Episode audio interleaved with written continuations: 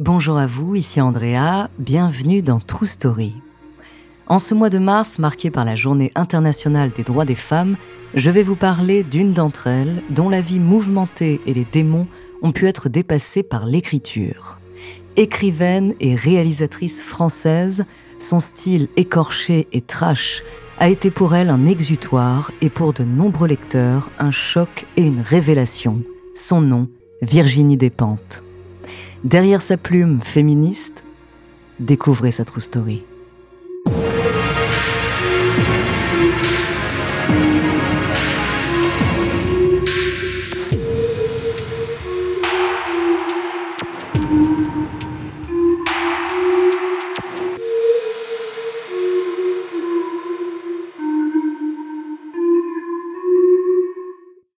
Attention, cet épisode parle de violences sexuelles qui pourraient heurter la sensibilité des plus jeunes.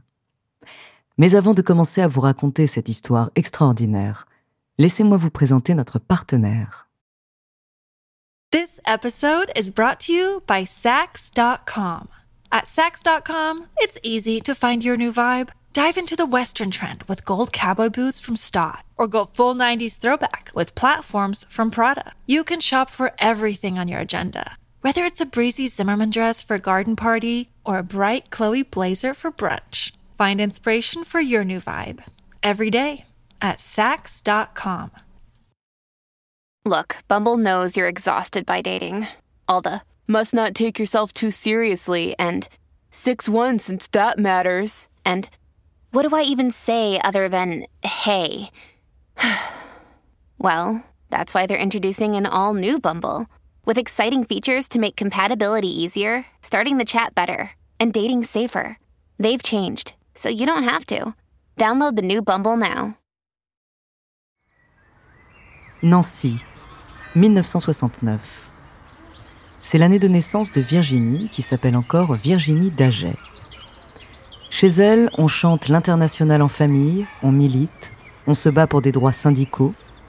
Ses parents sont très jeunes, très engagés, ils l'amènent sur les piquets de grève et lui apprennent à regarder la société avec une grille de lecture politique. C'est quelque chose qui ne la quittera jamais, cette conscience de classe, ce nécessaire éveil permanent face à ce qui nous arrive.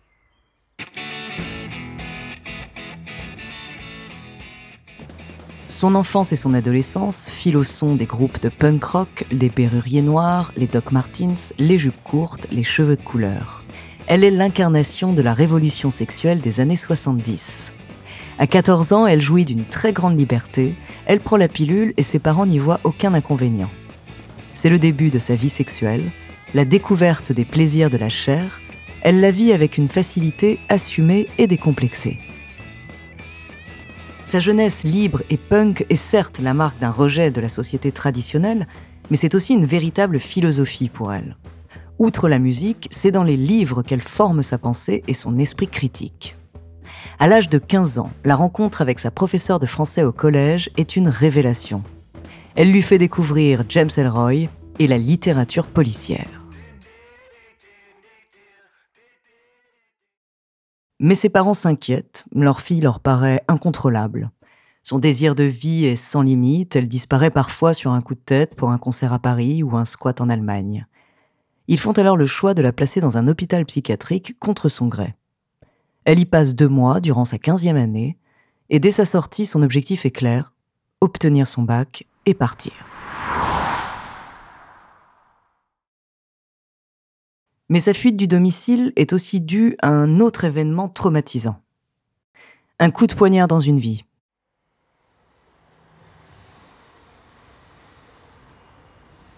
En 1986, elle rentre d'un concert dans l'ouest parisien, et comme cela se faisait sans doute plus à l'époque, elle décide de rentrer en stop avec une amie. Une voiture s'arrête avec des garçons. Une hésitation la traverse, mais elle monte. Une fois dans la voiture, elle réalise qu'elle n'aurait pas dû y entrer. Elle sent le danger arriver, mais elle se dit que si elle reste sympa, sociable, alors peut-être que tout se passera bien. La voiture les emmène dans un coin sombre. Elle comprend ce qui va se passer. Soudain, c'est la sidération. Elle est violée cette nuit-là à l'âge de 17 ans. Plus tard, elle raconte qu'elle portait sur elle un couteau, mais qu'elle ne s'en est pas servie. Elle s'est longtemps interrogée sur le pourquoi. Sûrement parce que quand on voit la mort si proche, c'est l'instinct de survie qui prime. Si elle avait sorti son couteau, les agresseurs auraient pu le retourner contre elle. En 1986, en pleine adolescence, elle se retrouve alors seule face à ce viol. Pas d'interlocuteur, pas de soutien, et son choix, c'est la fuite.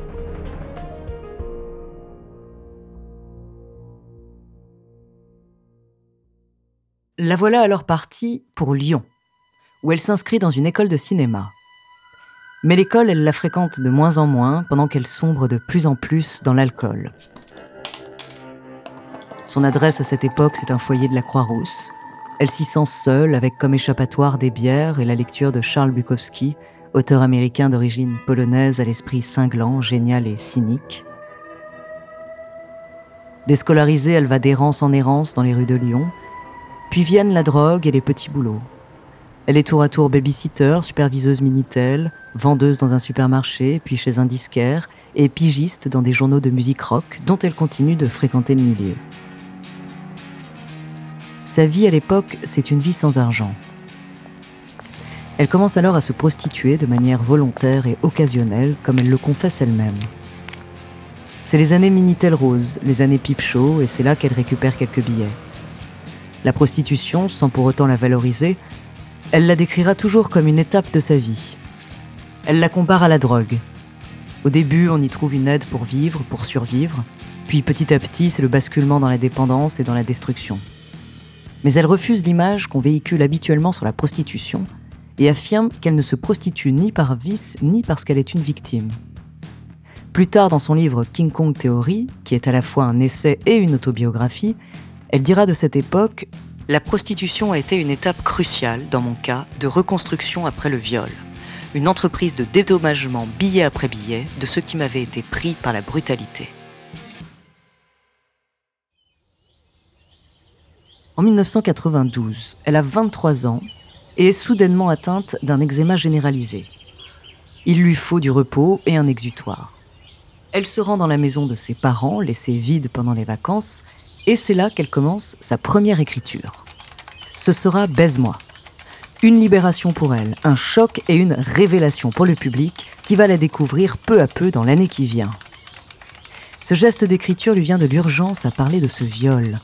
C'est d'ailleurs la première scène du livre. Elle écrit son livre en un mois, avec pour héroïne Manu, fruit de l'imagination de l'autrice, mais surtout véhicule de son traumatisme. Comme elle, Manu s'est fait violer, et reste sidéré. Après ce séjour d'écriture, Virginie rejoint Paris et s'installe dans un squat parisien. Elle évolue toujours dans le milieu post-punk, son livre circule sous le manteau, mais neuf maisons d'édition refusent de le publier. Son style trash, abrupt, violent et en colère rend les professionnels frileux. This episode is brought to you by Sax.com. At Sax.com, it's easy to find your new vibe. Dive into the Western trend with gold cowboy boots from Stott, or go full 90s throwback with platforms from Prada. You can shop for everything on your agenda, whether it's a breezy Zimmerman dress for a garden party or a bright Chloe blazer for brunch. Find inspiration for your new vibe every day at Sax.com.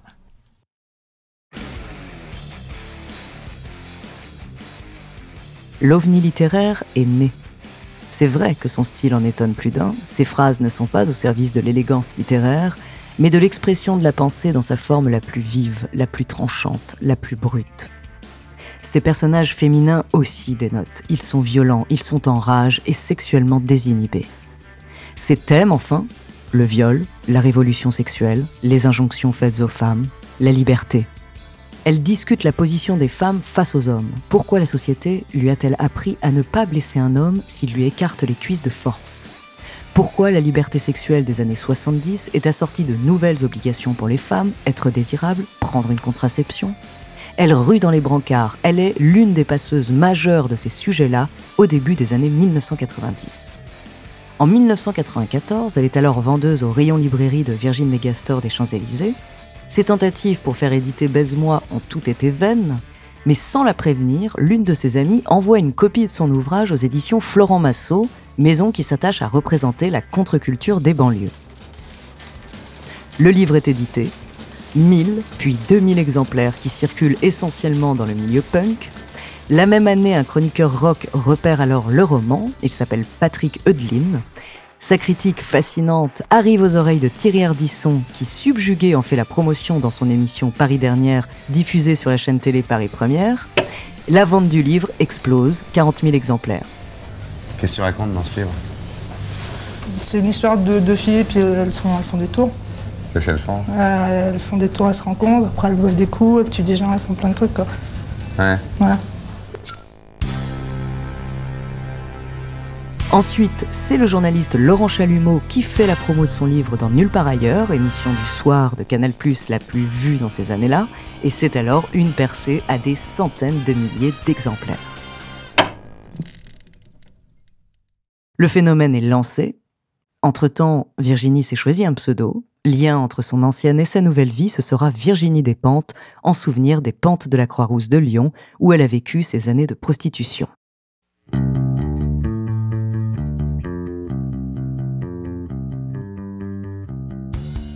Après le phénomène Baise-moi, Virginie a 25 ans. Elle continue dans son style vif et dénonciateur avec son deuxième roman Les Chiennes Savantes, puis son troisième en 1998, Les Jolies Choses. La reconnaissance continue, les prix littéraires s'enchaînent pour ce dernier opus, écrit en trois jours sous cocaïne. Prix de Flore, prix Saint-Valentin. Mais à l'âge de 30 ans, Virginie veut changer de vie. Elle a arrêté les drogues depuis près de 10 ans et maintenant elle arrête de boire. Elle se lance dans la réalisation du film Baise-moi, projet qu'elle portait en elle depuis des années.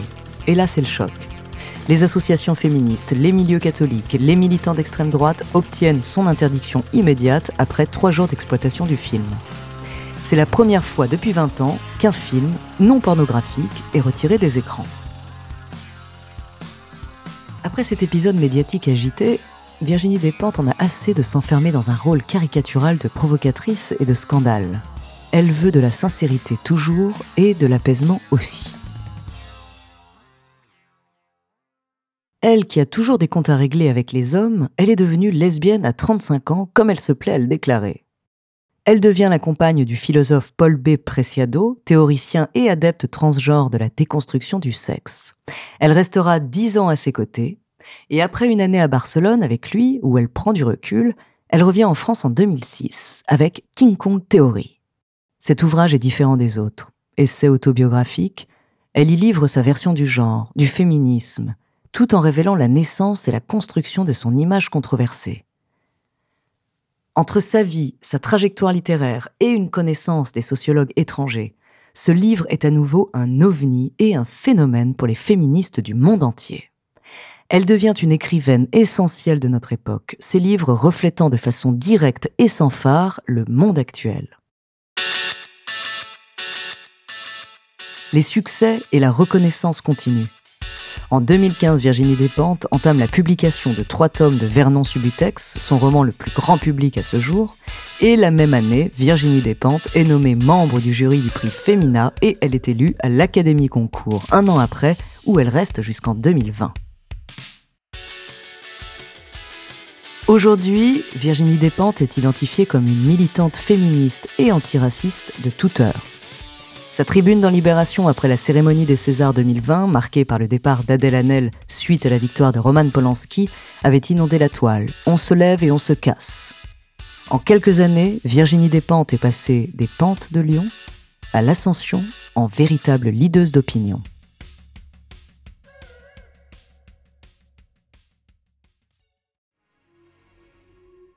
Merci d'avoir écouté cet épisode de True Story.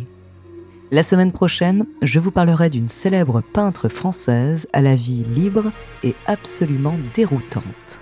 En attendant, n'hésitez pas à nous faire part d'histoires que vous aimeriez entendre sur votre plateforme d'écoute préférée ou alors via la page Instagram ou Twitter de Bababam.